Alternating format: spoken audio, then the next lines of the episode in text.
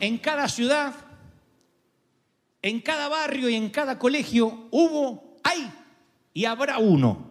Estoy hablando de lo que hace una década y media se conoce para acá como el bullying. En mi tiempo era el matón. Todos hemos conocido un matón. Y lo peor es que posiblemente alguno de ustedes haya sido un matón. Esos que molestaban al resto. No les poníamos la palabra bullying, simplemente me molestaban o no me dejaban en paz. Tú los conoces, los has conocido, los recuerdas.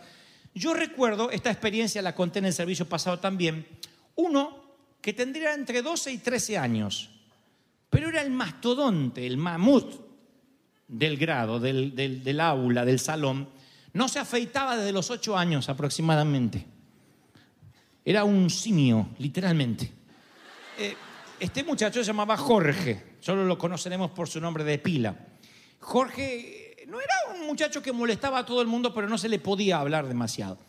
Los muchachos de 12, 13 años teníamos voz de querubín, así finita, porque nos desarrollamos los varones, cambiamos la voz entre los 14 y los 15, algunos de nosotros. Entonces todos nosotros podíamos haber sido tranquilamente el coro de Michael Jackson. Pero este muchacho no, se ve que había cambiado a la voz a los 8, 9 años. Decía, ¿qué te pasa? Eh, ¿Qué te pasa? Hablaba así, sí, una voz gutural. Por eso me interesa tanto saber quién es hoy o a qué se dedica.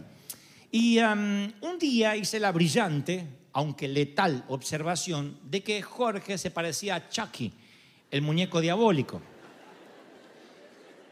Tenía una carita medio angelical, pero tenía la carita de Chucky, una nariz chiquitita, así como un botonito en el medio. Dos dientitos así que sobresalían. Era una carita angelical, pero que cuando se sonreía te daba miedo. Y tenía un par de cicatrices de una caída en bicicleta, así que era Chucky. Y cuando yo, yo hice la observación, no, no lo dije delante de él, porque mi vida podía correr peligro, lo dije en intimidad ante los otros veintitantos chicos que me oyeron. y todos estallaron en risa, en aullidos de aprobación, hasta que llegó obviamente a los oídos de Jorge. Y Jorge se dispuso a investigar quién era el autor intelectual de su nuevo mote. Nadie le decía Jorge, todos le decían Chucky. Entonces, Jorge prefería, no, precisamente su medio de comunicación no era el vocabulario, no, él no había estudiado mucho español, él prefería los puños. Así que un día me dijo que saldría a mi encuentro. Te voy a matar, Gebel, me dijo. Yo estudiaba en un colegio llamado Werner von Siemens, un colegio alemán. Y ese colegio en- sus instalaciones no tenía un gimnasio, así que teníamos que trasladarnos en un bus hasta el colegio alemán, hasta un predio también alemán, donde tenía canchas de tenis, fútbol, etc. Así que en el trayecto en que subimos al bus, ese fatídico martes traumático que jamás olvidaré, eh, Chuck- eh, Jorge me dijo que iba a matarme, no bien bajáramos del bus. Y cuando bajamos del bus, en el trayecto que bajamos, hasta que íbamos a los sitios donde estaban las duchas y donde nos íbamos a cambiar, ahí el gimnasio, eh, me dijo literalmente que ese era el día donde iba a cambiar mi vida para siempre. Y todos los que estaban presenciando lo que ocurría veían que la catástrofe era inevitable. Yo recuerdo que aún los de corazón duro, los insensibles del aula, que siempre los hay, se compadecían de mí y consideraban que una simple broma como Chucky, que además es divertido que te digan Chucky de alguna forma porque porque reduce tu nombre. Jorge es olvidable, en cambio Chucky es inolvidable. Y no lo entendieron como un favor de mi parte. Chucky no lo entendió, así que él me dijo que me iba a pegar. Yo dije, seguramente alguien va a detener esto. Al cabo, yo soy simpático. y le caigo bien a los muchachos. Pero nadie lo detuvo, todos se dieron, hicieron una ronda y dijeron, pelea, pelea, pelea, pelea, pelea. ¡Hey, hey, hey! Todos incitaban a Chucky y Chucky, que tenía el coeficiente intelectual de un simio, empezó a golpearme la nariz, la mejilla, la frente. Yo oraba, Señor, ¿puedes mandar los ángeles que no quisiste en la cruz? Tal vez quedaron con ganas de defender a alguien. Y, y él recuerdo que me llenó de colores nuevos en la cara. Se me hinchó toda la cara, la frente, me cortó, un diente me lo dejó flojo. Y todos estuvimos de acuerdo que probablemente no había sido una buena idea burlarse de una persona que se afeitaba desde los ocho años de edad. Y por el resto del semestre, Chucky tenía también buena memoria y me decía cada vez que me cruzaba, mira que hoy te agarro otra vez. Digo, otra vez. Yo de ahí me, porque martes, ese martes yo me fui directo a enfermería. No pude hacer gimnasia. Falté un par de días al colegio, puesto que tenía la cara literalmente desfigurada. Fue la primera y última golpiza que recibiría en mi vida, de verdad, a trompadas. Y am, yo le decía, no fue mi culpa, Chucky, de verdad, no, no quise ofenderte. No me digas más, Chucky. Decía, se ponía más loco. Pero ya no podía pegarme más. ¿Cuánto más me iba a pegar? Ya me había pegado todo lo que quería pegarme. Pero como él me andaba persiguiendo en los recreos, en los descansos, entre clases, yo tenía que buscar refugio. Recuerdo que siempre tenía que ocultarme detrás de algunos, algunas cajas de depósito, meterme en un, en un sitio donde guardaban los, los manuales, los profesores. Me pasaba horas en el baño simulando estar estreñido de vientre hasta que pasara la hora de descanso. No todos los días buscaba pegarme, pero sí recuerdo varias veces en el semestre que Chucky o Jorge estaba de mal humor y yo tenía que buscar refugio. Entonces, mientras que ayer recordaba este incidente de mi adolescencia, pensé que posiblemente tú nunca hayas vivido mi situación, porque nunca has sido tan torpe de ponerle sobrenombre al mamut del colegio. Quizás nunca escuchaste o sentiste el horror de lo que es oír tu nombre a las espaldas tuyas. Cuando él me dijo aquella vez, "Gabriel", yo no relacionaba mi nombre con fírmame un libro o saquémonos una selfie. Eso vendría años después. Cuando en ese momento me dijo, Gabriel, hoy me dicen Gabriel y yo sonrío así, porque sé que es una foto. En aquel entonces yo sabía que no iba a ser una foto, pero me quedó durante mucho tiempo ese sonido gutural de mi apellido a mis espaldas. Gabriel. Yo sabía que cuando decía Goebbels, no era para felicitarme, no era fírmame un libro, eh, dame un recuerdo, eh, generalmente porque él quería dejarme recuerdos. Así que yo durante mucho tiempo sentí su nombre en la espalda y pensé mientras que le decía, Señor, ¿qué quieres que le diga a tu congregación este domingo? El Señor hablaba muy claro a mi corazón y me mostraba personas que necesitan un refugio, que necesitan escapar de algo o de alguien. Pero déjeme avanzar que tengo más, más eh, información para darte. En la antigua cultura del Medio Oriente se practicaba una suerte de, de deporte, bueno, yo no lo llamaría deporte, pero una suerte de deporte que consistía en un corredor al cual se trataba de cazar, pero no era una simula- un simulacro, no era una simulación, era algo real. Y eh, la población en aquel entonces, según las escrituras, estaba muy diseminada, era muy crecida y los sistemas judiciales no daban abasto para los crímenes diarios. Entonces la gente buscó la forma de aplicar la ley y mantener el orden mediante un rudimentario sistema muy tribal de crimen y de castigo. Entonces, si por ejemplo alguien cometía un homicidio, se aplicaba diente por diente, ojo por ojo, diente por diente de manera literal.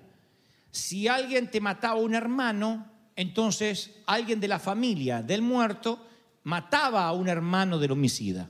Era hermano por hermano, madre por madre, padre por padre, suegra, celebración por medio por tu suegra. Eso era lo que ocurría. Se llamaban vengadores de sangre. Entonces, cuando había un homicidio, la familia del asesinado, de la víctima, se reunía y designaba un vengador de sangre. Se le pagaba un dinero muy ah, suculento para que viviera a tiempo completo y no descansara hasta vengar la sangre de quien había muerto. Si le habían matado un hijo, tenía que matar un hijo al homicida.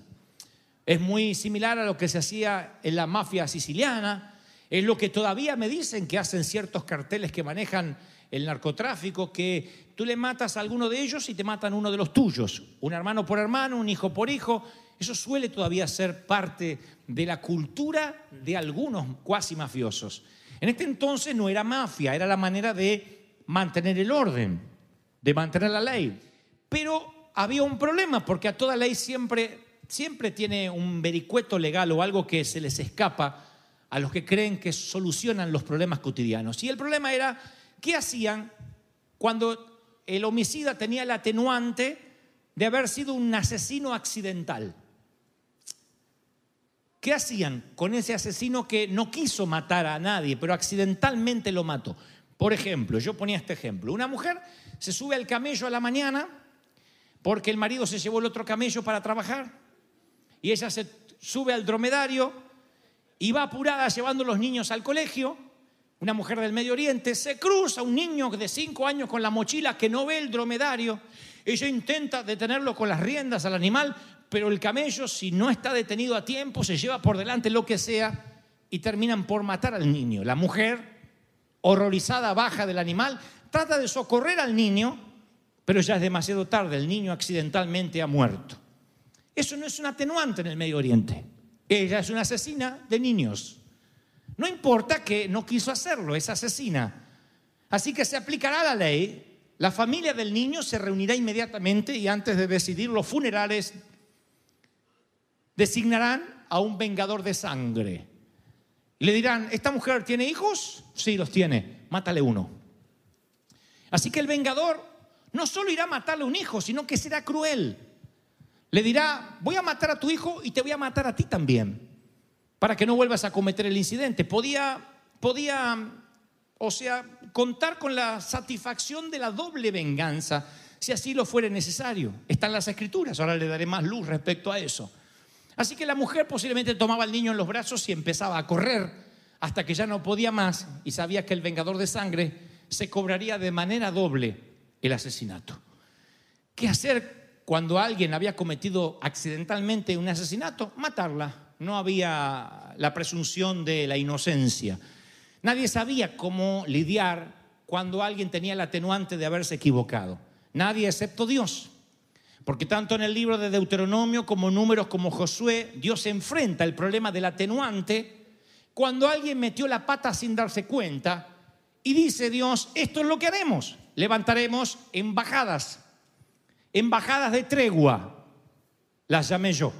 Y le da título a este mensaje, que es lo que necesitamos hoy y en momentos te lo diré. La Biblia no le llama embajadas de tregua, le llama ciudades de refugio. Dios dice, levanta ciudades de refugio. Habló a los hijos de Israel, dice Josué 22, y les dijo, levanten ciudades de refugio, embajadas de protección, no a testigos, sino a criminales accidentales. Levanta ciudades y allí se hospedará el homicida que matare a alguien por accidente y no a sabiendas.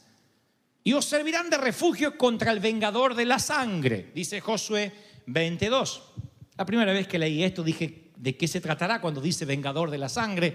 Ahora ya tenemos la información.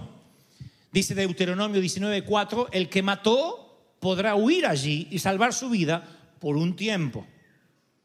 Presten atención porque esto es lo medular de lo que Dios me dijo que te diga hoy. Por un tiempo. Porque lo hizo sin intención y seguramente sin que hubiese enemistad con el asesinado. Por ejemplo, dice la Biblia, no pone el ejemplo del dromedario, pone otro ejemplo. Si va alguien con su compañero al bosque a cortar leña y al dar el hachazo se le escapa el hacha del mango, o sea, el hierro, y alcanza al compañero y lo mata, podrá meterse en una de estas ciudades, huir a una de estas embajadas y salvar su vida. De otra manera, si el camino es largo, por eso las embajadas tienen que estar cerca de todas las tribus, tienen que haber por lo menos seis, dirá el Señor. Porque de esta manera va a salvar su vida, porque si el camino es largo, un pariente cercano del muerto, designado como vengador de sangre, va a querer vengarlo. Lo buscará con rabia, lo alcanzará y lo matará. Y en realidad no merecía la muerte, puesto que nunca fueron enemigos. Claro, si va al bosque a serruchar árboles o a echar árboles con la suegra y la mata, nadie le va a creer que fue un accidente. Pero si va con un amigo, hasta tanto tenga un juicio justo, vayan a una de estas embajadas, dice el Señor. ¿Vieron qué interesante? Bueno, estas ciudades fueron esparcidas en la nación, de modo que nadie se encontrara lejos de ninguna. Ninguna tribu estaba demasiado lejos de estos lugares de seguridad. Eran accesibles y algunas estaban sobre montes, de modo de que cualquier lugar ustedes podían ver la ciudad de refugio. No eran ciudades ocultas, estaban visibles. Legalmente el vengador de sangre no podía entrar allí si el asesino lograba atravesar las puertas. No se quedaba allí para siempre. No era que el asesino podía quedarse allí toda la vida y eh, envejecer allí dentro, sino que tenía que esperar un juicio justo. Si encontraban al asesino culpable, le abrían las puertas de la embajada y lo entregaban al vengador de sangre. El vengador de sangre generalmente se hospedaba en una ciudad enfrente, acampaba en la puerta, esperando cobrar su víctima, puesto que eso es lo que le haría también cobrar el dinero. Si el jurado determinaba que había sido accidental la muerte, entonces le decían al vengador de sangre que desapareciera de las partes linderas de la ciudad y nunca jamás podía acceder ni acercarse al presunto homicida. Había una orden de restricción para que no se acerque. Así que el sistema más o menos funcionaba cuando Dios interviene en el asunto. Los israelitas lo hacen tal cual, eligen seis ciudades con una buena ubicación geográfica, carteles por todo el camino. Entonces alguien cometía, insisto, un crimen accidental, corría a la ciudad, una vez dentro estaba protegido contra la ira del vengador de sangre y era una cárcel voluntaria para el sospechoso hasta que se celebrara el juicio. En vez de plan de protección a testigos, era un plan de protección al homicida. Y ahí estaba protegido hasta, insisto, se emitiera el veredicto. Antes de pasar a lo que Dios me dijo que te diga, nada más te cuento los nombres de las ciudades porque revela el carácter de Dios revela lo que Dios ya quería mostrarnos desde el antiguo pacto, que en su corazón se preocupaba por los hijos que se meten en problemas. La primera ciudad se llamaba Sedes, que significa santuario, santificado, o sea, todo lo viejo queda atrás. Entrabas ahí y decías, estoy en la ciudad donde me santifiqué. La segunda ciudad se llamaba Siquén, hombro. Siquén significa hombro en hebreo, porque Cristo llevó la carga sobre sus hombros. La tercera se llamaba Hebrón, que quiere decir comunión, porque allí el asesino recuperaba la comunión con los suyos, eh, recuperaba la comunión con su vida fundamentalmente, que es lo que hacemos cuando Cristo llega a nuestro corazón. La cuarta se llamaba Becer, que significa fortaleza, porque uno consigue junto a Cristo la fortaleza cuando está débil. La quinta se llamaba Ramot, que significa alturas. Porque cuando uno se acerca a Cristo, como Habacuc dijo, cuando me siento decaído, en mis alturas Él me hace andar, te eleva de nivel, hace un upgrade. Y la sexta se llamaba Golán, que quiere decir gozo o regocijo. Uno recupera el gozo cuando llega a esa ciudad. Así que, pero eso nada más como un dato anecdótico, no quiero ser demasiado teológico, solo que cada ciudad tipificaba la necesidad de cada uno, independientemente de que había metido la pata. El Salmo 91.4 dice, uno de los episodios más hermosos que muestra el cuadro de un refugio espiritual. Dice, con sus alas te va a cubrir. Cuando yo era niño me crié entre gallinas. Bueno, no es que es como Rómulo y Remo que se crió entre lobos, no, yo tenía gallinas en el fondo de casa. No es que me crié una gallina, sino que, que me tuvimos gallinas toda mi niñez. Eh, de hecho, que cuando ya mi mamá estaba con Alzheimer, ella decía, uy viejo, no dejaste sueltas las gallinas hasta hace muy poco, porque han tenido gallinas toda la vida. Y yo vivía la vida de las gallinas, de los pollos, de los gallos, eh, de cuando tenían que poner empollar los huevos, cuando nacían los pollitos. Y los pollitos hacen un escándalo, un despadre, cuando con los pollitos... terrible. Peor que River Kid aquí arriba. Hablan todos juntos. Uno dice, ¿cómo, ¿cómo uno puede juntar estos pollitos de vuelta? Pero cuando la madre ve un depredador, en Argentina no había ni coyotes, eh, ni águilas, pero a veces podía haber algún pájaro sospechoso o un perro vagabundo. Cuando la gallina ve que hay algún depredador cerca, no sé cuál es su llamado, algo como... Para mí todo igual, pero se ve que los hijos es alerta roja, alerta roja, alerta roja, vengan acá mocosos, vengan acá mocosos, vengan acá mocosos. Y todos los mocosos y se meten debajo de las alas de la madre y los cubre. Cuestión de segundos. No me lo contaron, yo lo vi. En cuestión de segundos, vienen los mocosos, se meten abajo. Es como decir, la migra, la migra, la migra. Y ¡rum! se meten bajo las alas. Yo me imagino qué piensa el pollito. El pollito le dice al otro pollito, ¿viste los dientes de ese depredador? ¿Viste el... ¿Por qué no metió abajo? No sé, parece que hay un pájaro raro dando vuelta. Y se meten allí y no hay nada mejor que sentir los latidos seguros de la madre, el calor del ala de la madre que los protege. Esa es la metáfora que el Señor utiliza en el Salmo 91, bajo sus alas, dice David, bajo sus alas me va a proteger. O sea que nada te puede pasar. Esos pollitos no se pueden quedar de por vida debajo de la madre. Habrá un momento que ella levanta las alas y cuando ya son pollos o gallinas, ya no tendrán que buscar la protección de las alas maternas, pero por ahora ellos necesitan un refugio inmediato hasta que pase el peligro inminente. Eso es lo que yo quiero hablar. Cuando el Señor te dice, te cubro, te meto en mi embajada de tregua, es eso, una tregua. Tregua es un descanso en medio de la guerra, no la finalización de la misma. Si yo te dijera que tu guerra terminó, es porque posiblemente te estés por ir al cielo. Allí tendremos la última ciudad del refugio. Las puertas de los cielos se abrirán y nunca más habrá enfermedad, ni dolor, ni adiós, ni muerte, ni luto, ni despedidas. Y puede que muchos predicadores pasen domingos enteros hablando de la ciudad de refugio más allá del sol. Y si bien eso te alienta, tú dices, ok, pero ¿qué hago el lunes? Yo necesito un refugio ahora. Necesito protección ahora.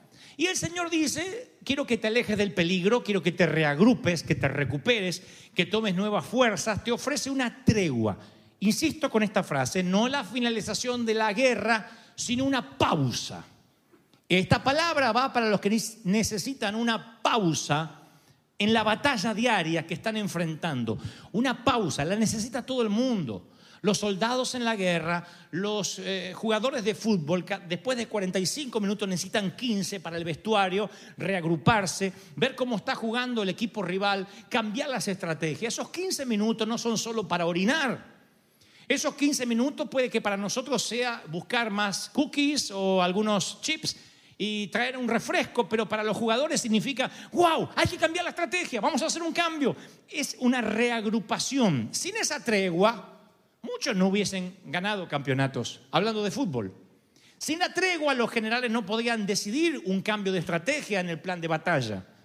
Todos necesitamos una tregua, menos los cristianos que a veces pensamos que podemos batallar y batallar y batallar y batallar y lo único que logramos conseguir es enfermarnos.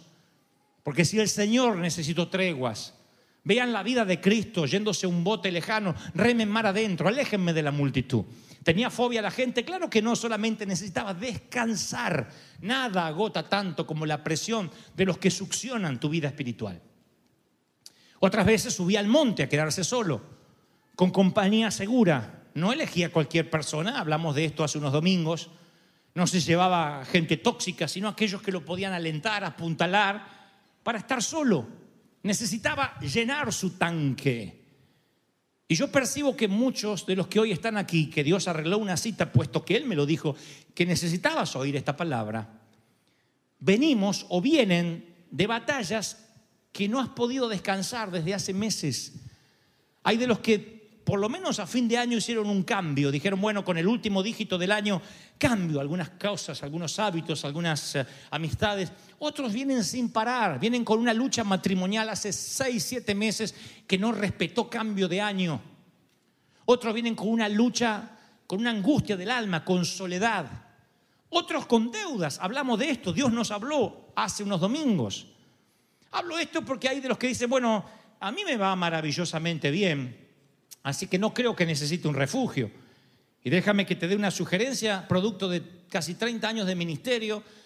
El viaje por la vida no son en las aguas pasivas y placenteras del Caribe. Vienen tormentas, hay alertas meteorológicas. Eso, damas y caballeros, es la vida. Tú dices, bueno, que pasaré la tormenta. ¿Y qué tal si la tormenta se extiende más de lo que querías? Te mantiene alejado de los tuyos más de lo que pensaste y te cuesta más de lo que querías pagar. No puedes estar amarrado al bote con olas y olas y olas, ya no teniendo nada para vomitar, con la cabeza que te explota de la jaqueca, esperando que termine la tormenta. Necesitas salir de la tormenta ya. No te estoy diciendo que las tormentas se van a acabar. El mensaje es, necesitas salir ya de la tormenta. Como cuando vas al médico y el médico dice, Señor, hay que internarlo ya. No, no, no, espera un mes. En un mes te va a estar muerto. Ya necesitamos ya purificarlo. Hacer una, ponerlo con suelos intravenosos, lo que sea. Esto es una medida de urgencia. La ciudad de refugio es, metiste la pata, entonces urgente necesitas una embajada de tregua. Así que voy a resumirlo de la siguiente manera. Este mensaje va para los que metieron la pata o los que meten la pata. Tal vez no asesinaste a alguien, pero sabes que hiciste algo que no debiste hacer. Posiblemente haya alguno que diga, no, no, todavía no es para mí. No te vayas, porque también este mensaje es para los hipócritas. Todo el mundo necesita oírlo. Todos metemos la pata. Y como metemos la pata, necesitamos las personas oprimidas, hice una lista, las personas cansadas, las atemorizadas, las enlutadas, las preocupadas, las frustradas, las solitarias, las quebrantadas, las que han sido atacadas injustamente. Convengamos que el 99% de Israel nunca necesitó utilizar ninguna de estas seis ciudades. No todo el mundo mataba a alguien. Pero para la mujer que se llevó por delante un niño con su mochila conduciendo el dromedario, para ella esa ciudad era lo más importante del planeta, no era superado ni por París, ni por Venecia, ni por Buenos Aires. Podría ser Ciudad de México, pero bueno, vamos a equiparar un poco la cosa. Sobre su hombro viene el vengador de sangre, siente el respirar de la muerte y de repente las puertas se... Y alguien de adentro dice, pasa, pasa.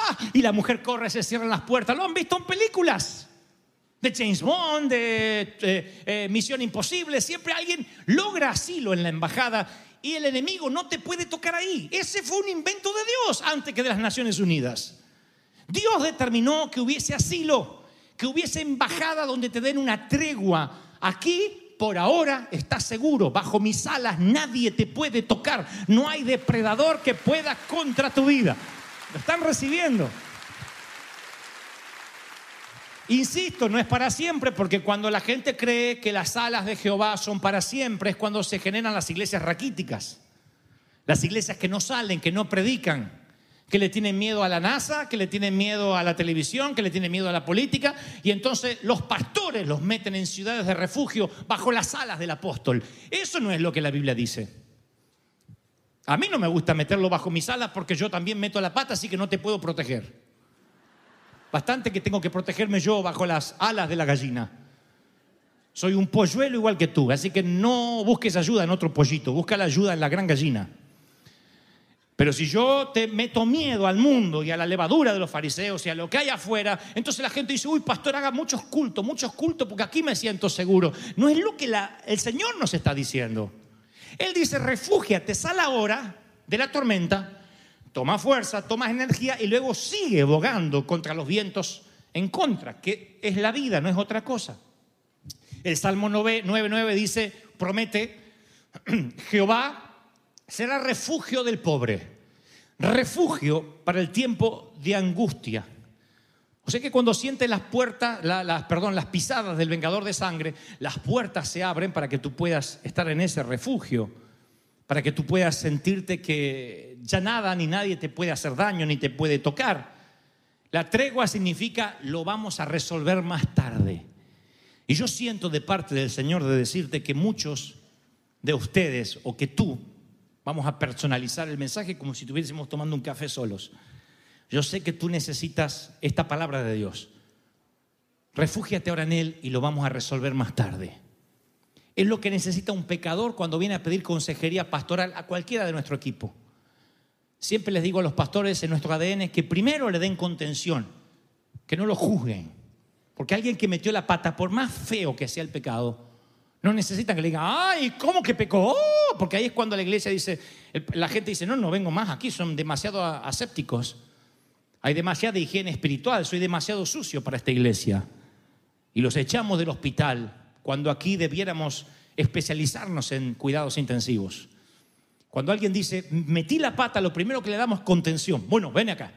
Después vamos a ver cómo resolvemos, cómo afrontamos las consecuencias, cómo restauramos, cómo logramos el perdón de Dios, que si hay arrepentimiento genuino, etcétera, etcétera. Hay pasos, pero lo primero es, vamos a darte un refugio. Eso es lo que pretende River Church, que encuentres un refugio. La Biblia dice que Dios es ese refugio. El que te dice, vamos, ven, acércate a mí, lo resolveremos más tarde. Volveré a mencionar esto una vez más porque yo provengo de una generación que me decía, resuelve tu problema antes de acercarte a Dios. No entres a la embajada con problemas. No queremos problemas aquí ni albergamos a homicidas. Siempre a mí me dijeron que la iglesia es eso. Nosotros no albergamos a pecadores. Si pecas una vez, quizás te pongamos una disciplina. Si pecas dos, lo tuyo es un deporte, te echaremos de aquí. Pero el Señor me dice que hace todo lo contrario, que Él tiene una embajada donde si tú hiciste algo y metiste la pata y violaste la ley, tú puedes conseguir asilo. No estoy hablando solo de pecado, estoy hablando de que a lo mejor tu, tu vengador de sangre se llama deuda. Y en este pseudo sueño americano te metiste en una deuda para pagar otra y en esta para pagar la otra y en esta para pagar la otra y llevas no meses, años viviendo así. Decime, contame, ¿no has sentido que literalmente el vengador de sangre respira disfrazado de Bank of America, disfrazado de collection, disfrazado de ejecución de la hipoteca. ¿No has sentido literalmente que tus piernas arden de cansancio, que estás harto y harta de correr de lunes a sábado, que tu único refugio era el servicio? Hay gente que dice, voy a River porque son dos horitas que me olvido de todo. Sí, pero la iglesia no funciona como una película en el cine, como pornografía, como drogas o un vaso de tequila. Venimos a la iglesia para recibir palabras, no para aguantar. Se aguanta no en la iglesia, se aguanta en Cristo, bajo sus alas, de lunes a domingo, cubierto por sus alas. Soy claro en eso, cubierto por Él. Entonces me está diciendo Dante, entonces dime cuáles son las puertas para entrar a esas embajadas. Convengamos que Israel podía verlos desde todo punto, estaban en las, en las montañas, pero ¿cuáles son esas puertas hoy. Yo tengo un par de secretos para poder entrar en esas puertas. La primera puerta literalmente es casi infantil, pedírselo a Él. Dice Salmo 91, 15, me invocarás y yo te responderé. Estaré contigo en la angustia, te libraré y te glorificaré. O sea que parece trivial, como que siempre estuvimos, estuvo ahí y no lo vimos. No hay que poner la dirección en un GPS y comenzar el viaje. No hay que buscarlo en un monasterio. No hay que venir a la iglesia para tener paz. Hay que venir a la iglesia por otros motivos, no para encontrar paz durante dos horas. El Señor me dice, me invocarás, no dice dónde. Entonces el asiento delantero de nuestro automóvil podría servir magníficamente. La oficina, el camión que conduces, la cocina donde está el fregadero, el baño, Dice la Biblia que podríamos entrar en su refugio en cualquier momento, en donde quiera que estemos, y lo único que nos hará entrar es reconocer nuestra necesidad. Necesito asilo. No tienes que esperar el próximo servicio. ¿Me oyes lo que te estoy diciendo? El lunes podrías gritar, necesito asilo. Y él abre la embajada. No tienes que explicar nada. Estas ciudades de refugio no tenían un pastor en la puerta diciendo, ¿y usted cuándo pecó? ¿Cuánto hace que pecó? Mm, lo hizo a sabienda. Si te hacía eso, el vengador de sangre te agarraba. Abrían las puertas, adentro, adentro. Y cuando pasaba la vieja decía, ¿qué hizo? Atropelló a un chico, pero ya estaba adentro, no la podían tocar. No había alguien en la puerta decidiendo si eras digno o no eres digno de entrar. Eso es, lo resolveremos más tarde. Ahora necesitas salir de la tormenta ya. ¿Cuántos necesitan salir de la tormenta ya? Ahora, ahora. Ah, para que había lluvia. Entonces vamos bien. Necesitas ya una salida a la deuda, a la soledad. Les hablo a las personas que estiran su mano en una cama para dos y duermen solos a partir de la viudez, del divorcio, de la separación o de la soltería crónica y eterna. Y sientes que la vida te es esquiva en cuanto a los sentimientos. Y tú dices, ¿qué tiene que ver eso con la ciudad de refugio o con eh, la embajada de la tregua? Tiene que ver con que la soledad no da tregua. La soledad es lacerante. La soledad es produce el, el efecto de una lija, de esmerilar, de quitar, de drenarte las energías. Porque, como una vez dije, cuando estás con alguien conectado, una alegría se multiplica al doble, siempre. Algo que no es para celebrar tanto, cuando lo cuentas a alguien que está conectado, se duplica la alegría. Y una tristeza se reduce a la mitad. Es como que uno comparte la carga. ¿Cómo se levantará el uno si va solo? En cambio, si van los dos juntos, el uno levantará al otro, dice la Biblia. Cuando tú compartes una tristeza y se la cuentas a alguien que de verdad se preocupa, no el que te dice, mm, vamos a estar orando, mm, vamos a estar orando, no, el que se preocupa de verdad, la tristeza se reduce exactamente a la mitad. Y hay gente que va hace 30, 40 años que carga las tristezas solo, no las puede reducir nunca. No sigas batallando sin descanso porque no hay soldado, no hay jugador de fútbol, no hay jugador de béisbol, no hay político, no hay pastor, no hay ministro que pueda resistir una vida sin tregua. Si Jesús necesitó estar solo, tú necesitas estar solo con el Señor bajo sus alas hasta que tome fuerzas, hasta que tengas energías, hasta que Dios diga, te voy a dar visiones nuevas, proyectos nuevos. Si no empiezas a pensar con el tanque vacío, te pones irascible, tu humor cambia. Necesitas descansar. Yo decía en el servicio anterior que pensé que este era un mensaje que necesitaban los eh, nuevos en la fe. Pero me he dado cuenta con el transcurrir de los años, de los míos, que a medida que más voy camino a la vejez, más ciudades de refugio necesito tener a mano. Necesito caminar y encontrarme con el Señor. Necesito un sitio donde decir, Señor, sácame la tormenta ahora. No quiero pensar hasta mañana. Porque sabías que tu mente no para.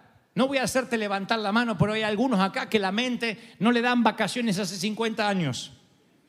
No para, no para, no para, no para. Hasta en los sueños intentan arreglar el problema.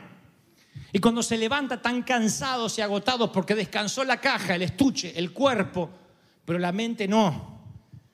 Las ciudades de refugio es para que por ahora te quedes tranquilo. Yo recuerdo la primera vez que me, me contacté con la muerte. Y un día recuerdo un llamado de mi hermano y me dice, ¿estás sentado, Dante? Sí. ¿De verdad estás sentado? Le digo, vamos, no moleste, dime qué pasa. Y me dice, mamá tuvo un infarto y pelea por su vida. Como dije tantas veces, sería el primero de muchos infartos de, la, de mamá. Pero era la primera vez que yo sentía la orfandad, el sentimiento de orfandad. Yo quería un refugio. Me acuerdo como si fuera hoy. Yo quería la sensación de tener un cobertor caliente encima. Yo quería que alguien me abrazara. No cualquier abrazo. Tenía que ser alguien que supiera el mismo dolor que yo estaba pasando. Posiblemente un hermano hubiese estado bien porque compartíamos el dolor de la misma madre. Pero no tenía ningún hermano a, mano, así que yo quería un refugio. Es ese momento exacto que yo defino que fue la primera vez que necesité la embajada de la tregua. Yo quería una tregua. Después me enfrentaría a la clínica, a los parientes, a la posible muerte de mi madre, pero necesitaba una tregua. ¿Has estado en esa estación de la vida? Solo dime amén. ¿En que necesitabas una tregua? Seguramente has recordado algún momento tuyo. Sí, yo también. Ese momento de shock, esa llamada telefónica, ese correo electrónico, ese telegrama, hizo impacto. Y tú dijiste, se te acabó el aire, el vengador de la sangre te alcanzó y tú solo debiste correr a las puertas y refugiarte en el Señor. ¿Y qué hiciste? Lo enfrentaste solo. Dice el Señor, me invocarás y yo seré tu refugio. Parece algo infantil. tú estás pensando algo como, bueno, cuando yo estoy en crisis siempre oro. No, no me estás entendiendo. Tú puedes orar en las puertas de la, de la ciudad de refugio. Ay, Señor, ayúdame. Ay, ayúdame. Corriendo para que no te agarre el vengador. Del lado de las puertas está el Señor diciendo, pasa, pasa, cabezón. Ay, ayúdame. Ay, no te metes. El Señor dice, clama para que yo sea tu refugio. Métete en las puertas, ya no lloriques. Deja que yo te abrace hasta que el depredador se vaya, porque no puede meterse con el gigante que te defiende, con tu Dios. ¿Están recibiendo esta palabra? Yo la estoy recibiendo tanto como ustedes. Entonces, dice el Salmo 62.8, escríbanlo en las tablas de vuestro corazón, átelo a vuestro cuello derramad delante de mí tu corazón y yo seré tu refugio. O sea que para que Él sea el refugio y abra las puertas de la embajada, tú debes derramar el corazón. Tú tienes que decir, Señor, Chucky me quiere pegar. No trates de ser correcto. Solo dile al Señor literalmente lo que te pasa. Derrama el corazón. He matado a alguien con un hacha. Dile lo que has hecho. Y yo seré tu refugio. Pero hay que reconocer cuán mal estamos y cuán cerca del borde estamos para que Él extienda sus alas y te cubra. Esto le ocurre a Jeremías. Tuvo que aprender esta lección de manera hostil. Miren, no los aburriré con esto, solo será un breve paneo. Jeremías recibe un mensaje, no es su mensaje para que predique en Cancún ni en Hawái, tiene que predicarlo a una ciudad hostil. Así que reciben mal su mensaje, se burlan de él. Él tiene que predicar lo que Dios le manda, pero a diferencia de otros predicadores, lo hacen callar y como no lo pueden callar, lo meten en un cepo. El cepo es, ¿saben lo que es? Un sitio donde colocan la cabeza y las dos manos así en la puerta de la ciudad.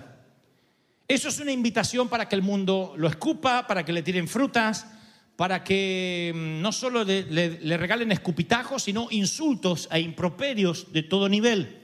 Así que él está sufriendo escarnios, abuso, y escuchen la oración cuando él está agotado, ¿no?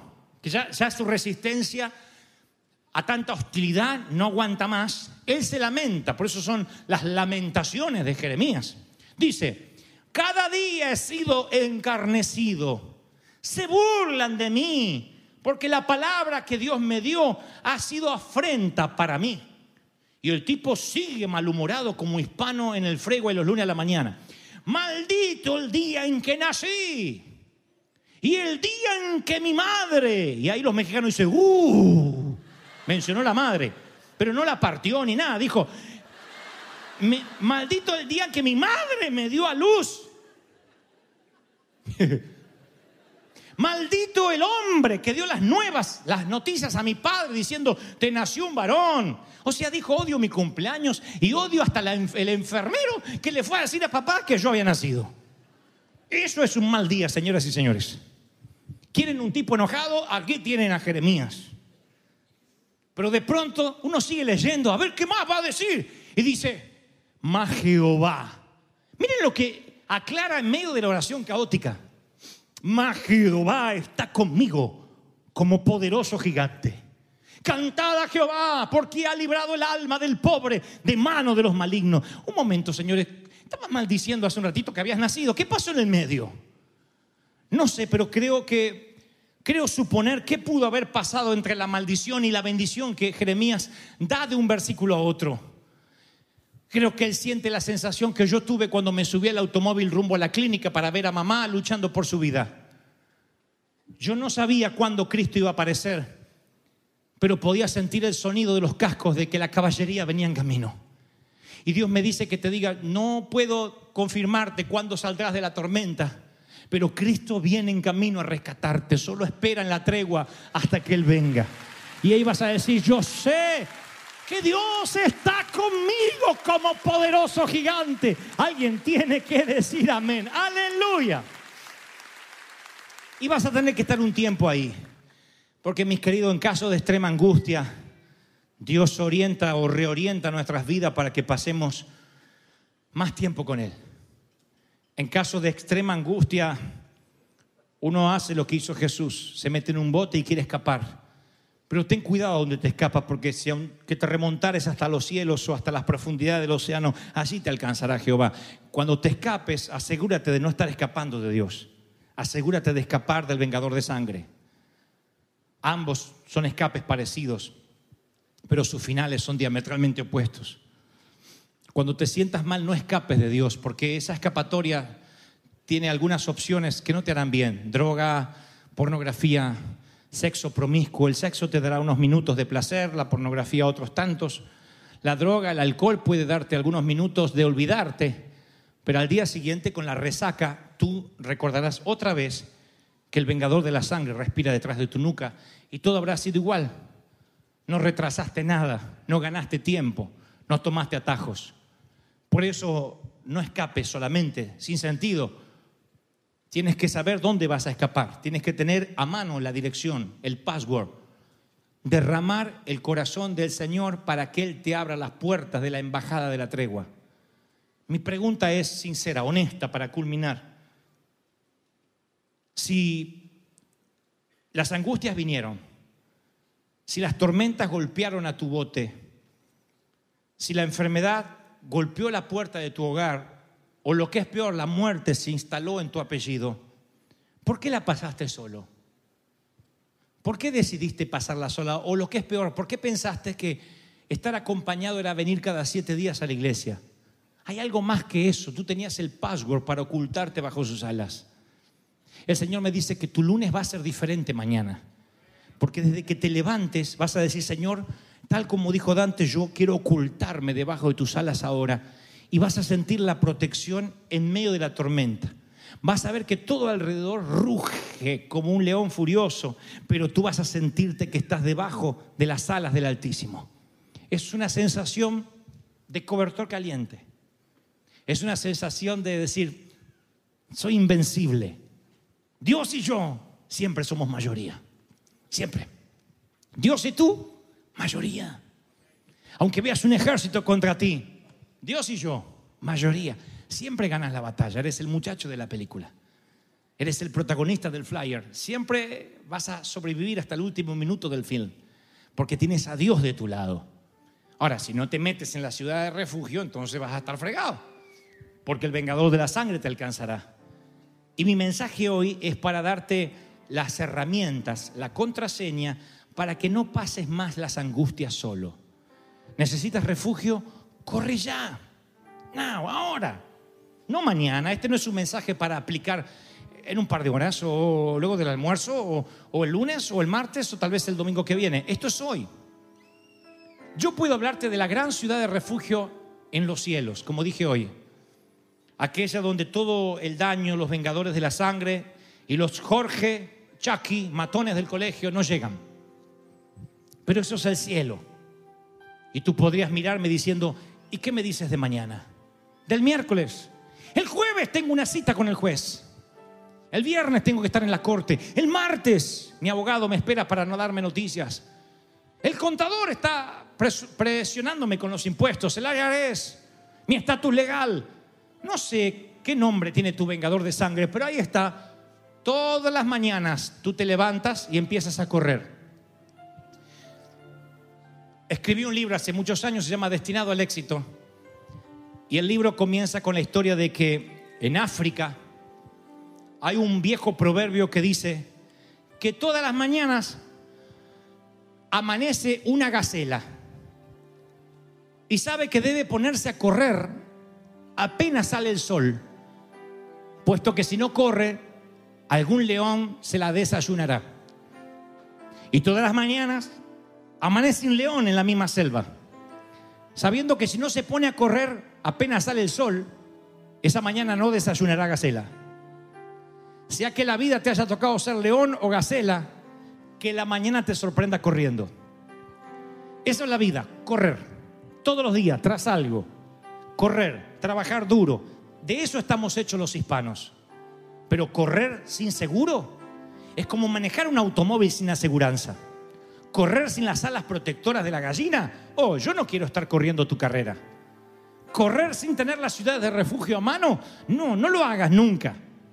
Porque algún día recibirás un llamado telefónico. Algún día la tragedia puede golpear tu hogar. Y lo único que vas a acordarte de este mensaje es, Señor, refúgiame. Y él abrirá las puertas y dirá, conmigo estarás seguro, conmigo no tendrás dolor, ni angustia, ni preocupación. Es lo único que tienes que llevarte de este mensaje. Si dices, Dios me habló esta tarde a mí, vamos, celébralo con un caluroso aplauso al cielo. Vamos, vamos, vamos. Porque a mí me gusta aplaudirlo a Él, porque Él ha traído el mensaje, porque Él nos ha hablado, porque Él ha desafiado esta tarde. Bendito sea Dios. Vamos, vamos, vamos, celebra al Rey de Gloria, celebra al Señor de señores, nuestra embajada, nuestra embajada de tregua está ahí. Aleluya. Bendito eres. Te amamos, Señor.